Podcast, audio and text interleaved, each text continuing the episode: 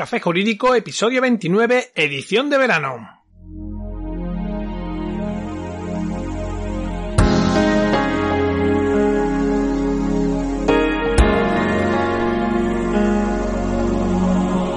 Buenas tardes, mi nombre es Juanma Delgado y esto es Café Jurídico, un espacio de divulgación jurídica donde, en el tiempo que dura un café, abordaremos novedades legislativas, interpretaciones de doctrina y jurisprudencia sobre distintas temáticas, aprenderemos a manejar herramientas para la eficacia y la productividad profesional y en definitiva nos acercaremos de una forma amena y extendida al sector jurídico. Comenzamos.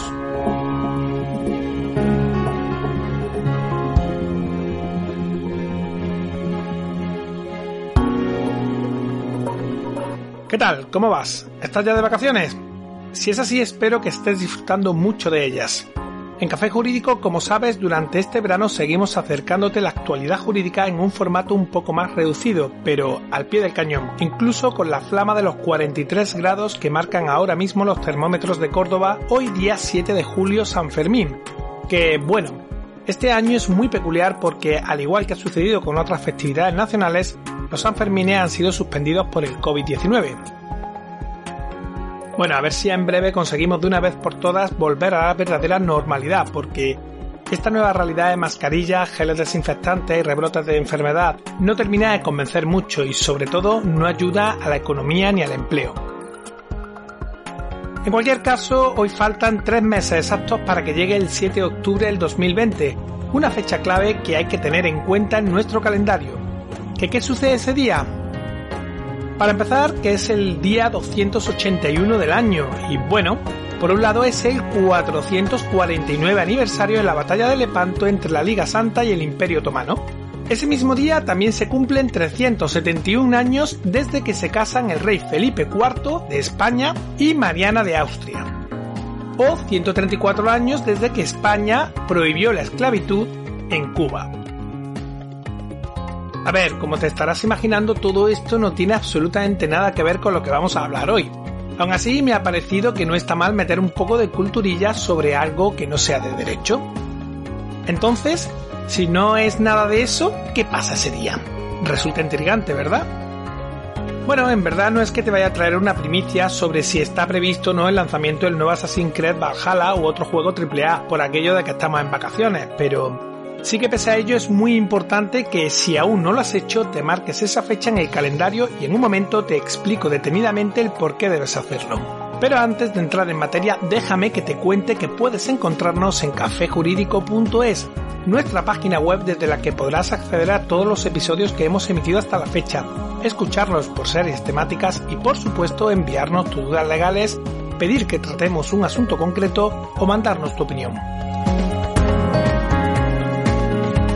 Pues como te decía, el 7 de octubre de 2020 es una fecha imprescindible que todo jurista español debe tener en cuenta porque en esa fecha se produce la prescripción masiva de acciones de reclamación de cantidad. Quizás alguno esté pensando ahora, puff, ¿tanta expectativa para esto? Pues no te lo niego, pero aún así esto es muy importante porque puede costar un disgusto y gordo. Pero no te preocupes que en un momento te voy a contar todo lo que tienes que saber al respecto. Salvo que en los últimos años hayas estado totalmente desconectado del sector jurídico, posiblemente sabrás que el artículo 1964 del Código Civil, que es el encargado de establecer el plazo de prescripción de las acciones personales, fue modificado por la Ley 42-2015 de 5 de octubre, que supuso la primera actualización del régimen de prescripción contenida en nuestro Código Civil, que ha permanecido inalterable de su publicación.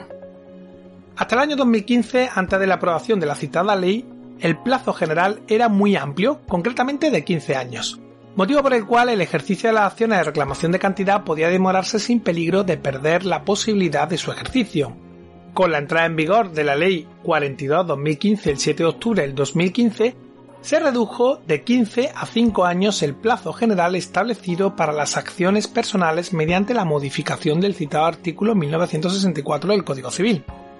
Para evitar que esa reducción del plazo causara perjuicios a aquellas personas que tenían pendiente de ejercitar una acción a la que fuera aplicable ese plazo de prescripción y que éstas perdieran la posibilidad de reclamar, se introdujo un régimen transitorio conforme a lo dispuesto en el artículo 1939 del Código Civil, que básicamente consistía en que para todas aquellas acciones que pudieran ejercitarse antes de la entrada en vigor de la modificación y que no se hubieran ejercitado, su plazo de prescripción se establece a los 5 años de la entrada en vigor de la modificación.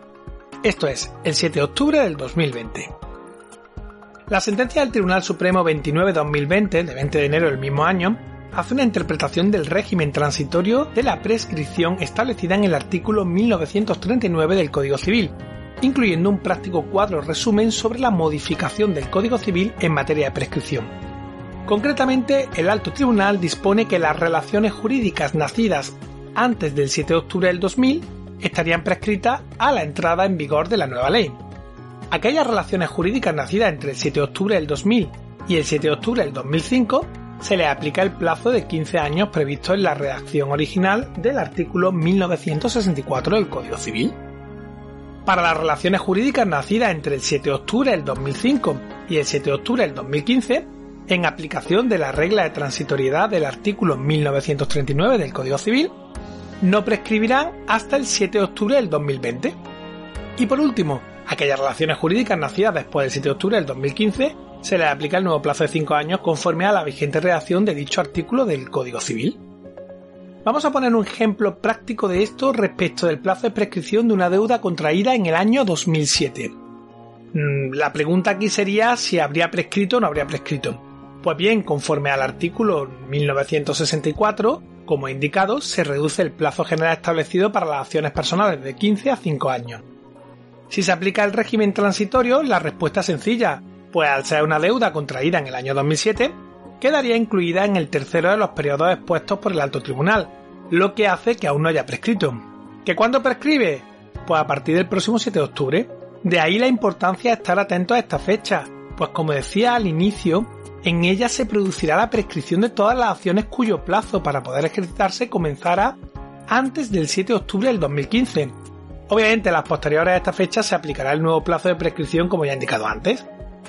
Importante, ¿Qué tengo que hacer si tengo una deuda de ese periodo que nunca me han reclamado?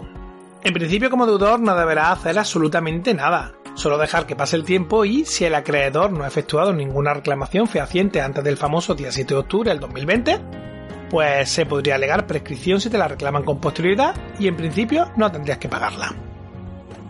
En cambio, si eres el acreedor y pretendes recuperar el importe de la deuda, debes tener muy presente lo que dice el artículo 1973 del Código Civil, que establece que la prescripción de las acciones se interrumpe por su ejercicio ante los tribunales, por reclamación extrajudicial del acreedor y por cualquier acto de reconocimiento de la deuda por el deudor.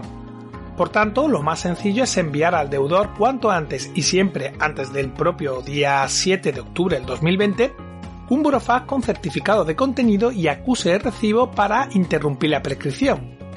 Hmm, ¿ves por qué esto era tan importante? Pero bueno, ¿qué acciones se encuentran afectadas por esta modificación? Son múltiples las relaciones jurídicas que se han visto afectadas por esta modificación, aunque las principales que debes tener en cuenta son aquellas obligaciones legales cuya efectividad no tenga un plazo especial de prescripción extinta y que queden por tanto sujetas al plazo general de 5 años del artículo 1964 del Código Civil las obligaciones que puedan surgir de la celebración de un contrato de compraventa, o entre otras, la acción del arrendador de un inmueble para la revisión de renta o las acciones de resolución del contrato por incumplimiento o por cumplimiento defectuoso. En fin, hasta aquí el programa de hoy, espero que te haya resultado interesante.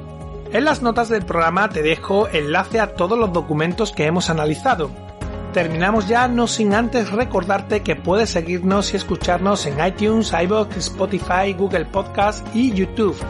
Suscríbete, recuerda que emitimos programa los martes y jueves a las 4 y media de la tarde.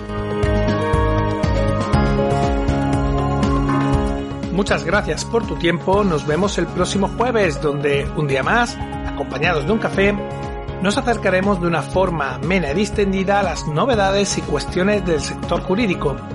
Entre tanto, cuídate mucho, disfruta si estás de vacaciones y adiós.